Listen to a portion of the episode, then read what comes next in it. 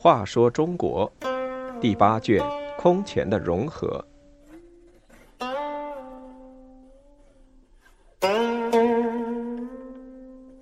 十七南梁始末，吐蕃乌孤征服各部，建立了南梁。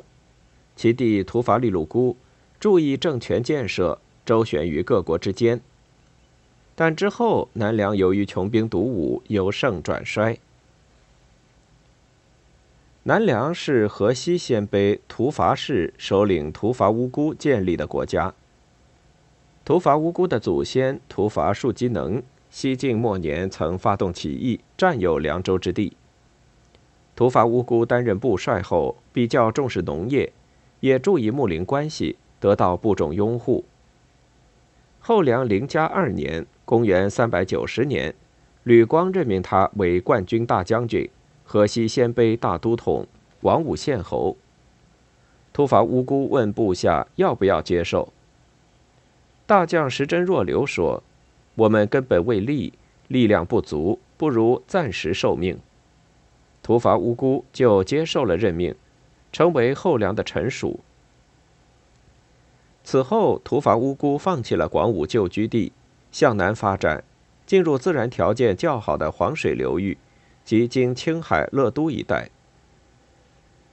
灵嘉三年（公元391年）的一天。吐蕃乌孤登上经青海乐都以东的连川大山，一言不发，默默流泪。随从将领石以干问道：“大王不乐，莫非感到吕光的威胁？”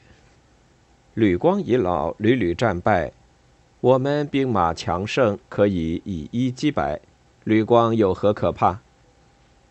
吐蕃乌孤说：“我们祖先以德怀远，远近部落都来归顺。”自我继位，逐步背叛，使我深感忧虑。大将符浑说：“大王何不率众发兵讨伐他们呢？”这正合吐蕃无辜的心意，于是调兵遣将出征背叛诸部。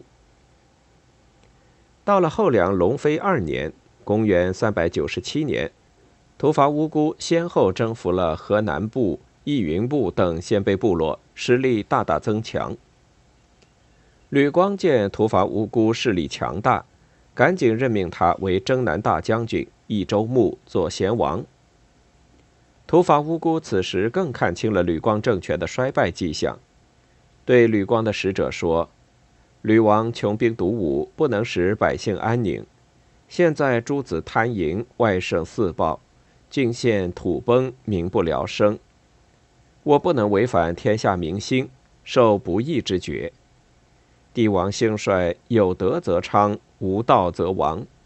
我顺天下名望，自成帝业。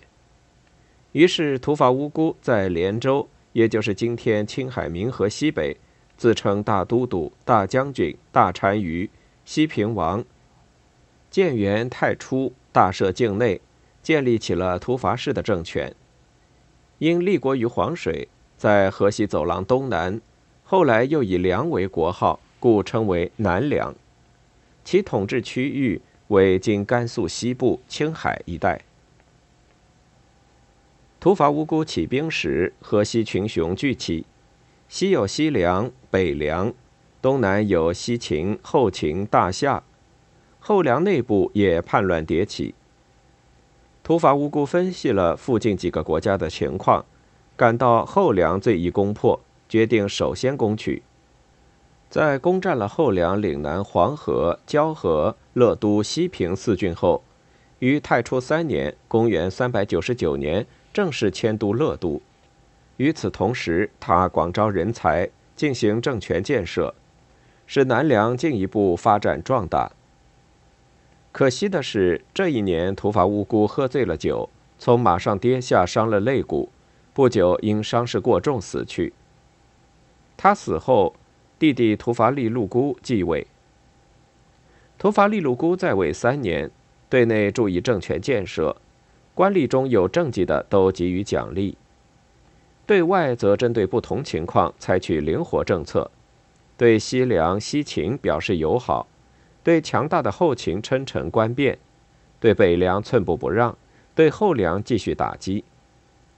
由于他利用矛盾分清主次，所以能在诸国之间周旋，得到了发展。利禄孤还重视文化建设。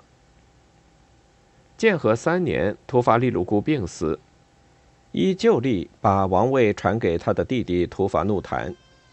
突发怒檀是著名战将。突发利禄孤在位时，他就参与军国大事的决策。他继位后，便积极投入争夺河西的战争。取得姑臧后，把这里当做了都城，自称梁王，脱离后秦的束缚。但南梁从这时起也开始由盛转衰。由于突发努檀穷兵黩武，不注意发展农业生产，政权内部矛盾重重，民心思乱。仅仅维持了十八年，于嘉平七年（公元414年）被西秦所灭。